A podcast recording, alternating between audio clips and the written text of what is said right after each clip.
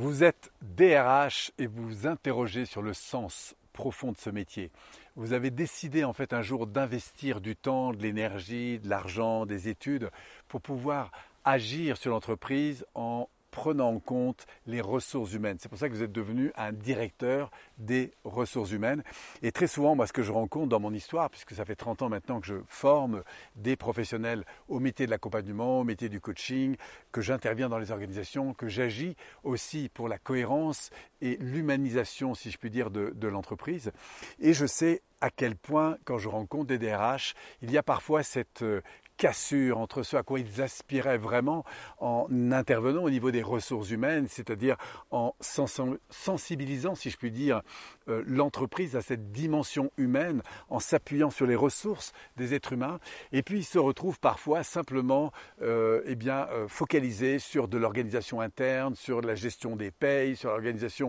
et le recrutement des personnes. Et très souvent, ce que je rencontre, c'est des personnes qui, au bout de quelques temps, eh bien, sentent ce vide, ce cet écart qu'il y a entre ce à quoi ils aspiraient vraiment dans l'organisation et ce qui les inspire au plus profond d'eux-mêmes, c'est-à-dire d'agir sur l'être humain, c'est-à-dire de prendre en compte l'être humain comme un facteur puissant de développement de l'entreprise, en apprenant justement à organiser celle-ci grâce justement à ses ressources humaines.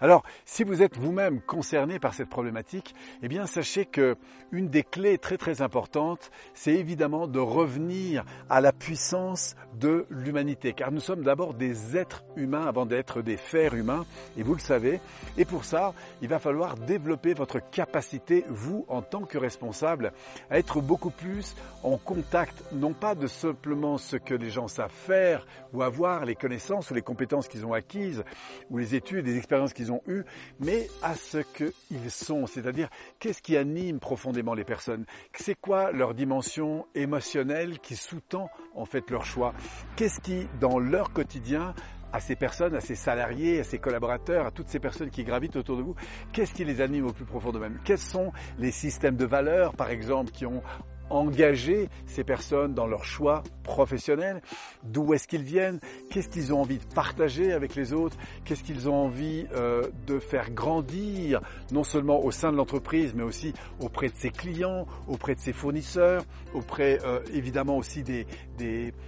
bah, pourquoi pas des actionnaires hein, qui sont autour de l'entreprise. Bref, il rayonne tout un ensemble de personnes et l'idée c'est comment je vais valoriser en fait cette dimension humaine. Et si vous avez envie, vous, d'avancer dans cette dimension, eh bien commencez par faire cette différence entre le faire et l'avoir, l'être et le donner. C'est-à-dire d'avoir une orientation d'attention centrée sur le développement de la dimension émotionnelle des personnes, sur ce qui les anime profondément. Et pour ça, il existe évidemment beaucoup d'outils qui permettent d'aller à la rencontre de ces personnes. Malheureusement, il n'y a pas forcément beaucoup euh, bah, d'outils euh, que vous avez eu dans votre propre programme parce que pour devenir un DRH, pour exercer ce métier, on s'est davantage appuyé et eh bien, sur des connaissances, des savoir-faire qui sont en lien en général avec les métiers, qui sont en lien avec les compétences. Et dans une organisation qui, en plus de ça, est dans une culture, car c'est la culture de notre pays, très axée sur le faire et sur l'avoir, eh bien, on a ouvert,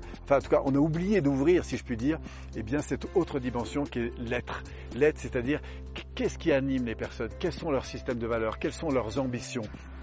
Comment aujourd'hui établir des relations qui soient plus euh, positives avec ses collaborateurs? Comment générer, grâce à ces interactions, de la créativité? Comment faire en sorte que, plutôt qu'entrer dans des modalités de conflit, de rejet, euh, de, culpabilisation, eh bien, grâce à cette communication, cette relation, on rentre dans davantage d'écoute, de considération de la sensibilité des uns et des autres, et de voir comment, à travers ces sensibilités, ces sensibilités, on va aider les personnes à trouver la bonne place qu'ils ont dans l'entreprise. Donc voilà, si vous aspirez à tout à grandir dans ces directions, eh bien sachez qu'il y a un potentiel de dingue à aller chercher au sein des personnes et que pour ça, eh bien il y a des outils, il y a des structures, il y a des, on pourrait dire des stratégies à mettre en place. C'est notre job, humaniser l'entreprise, donner beaucoup plus de place et d'importance à cette dimension émotionnelle pour faire des gens, eh bien des vecteurs de croissance. Car l'avenir de l'entreprise, la richesse de l'entreprise se situe à la fois bien sûr dans la tête et dans la conception qu'ont les gens de leur métier, métier,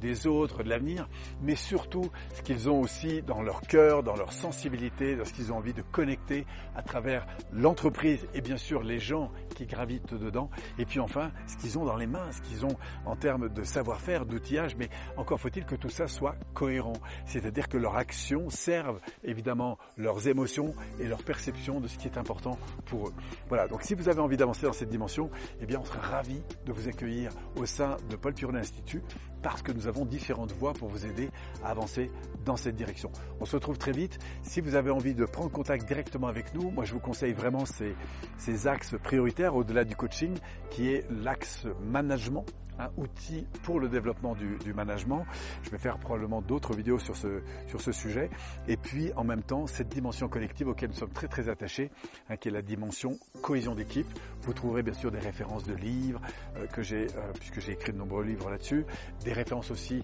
à travers euh, notre site internet sur des sociétés que nous avons accompagnées dans le domaine. Bref, en tout cas, sachez qu'il y a beaucoup à faire dans ce domaine et on a besoin de gens comme vous, on a besoin de gens qui ont cette sensibilité, cette vocation pour continuer à faire grandir nos entreprises en apportant bien sûr aux gens qui dirigent, qui accompagnent, qui managent ces entreprises, eh bien ces outils qui peuvent faire une vraie différence demain. Merci à vous et au plaisir de vous rencontrer.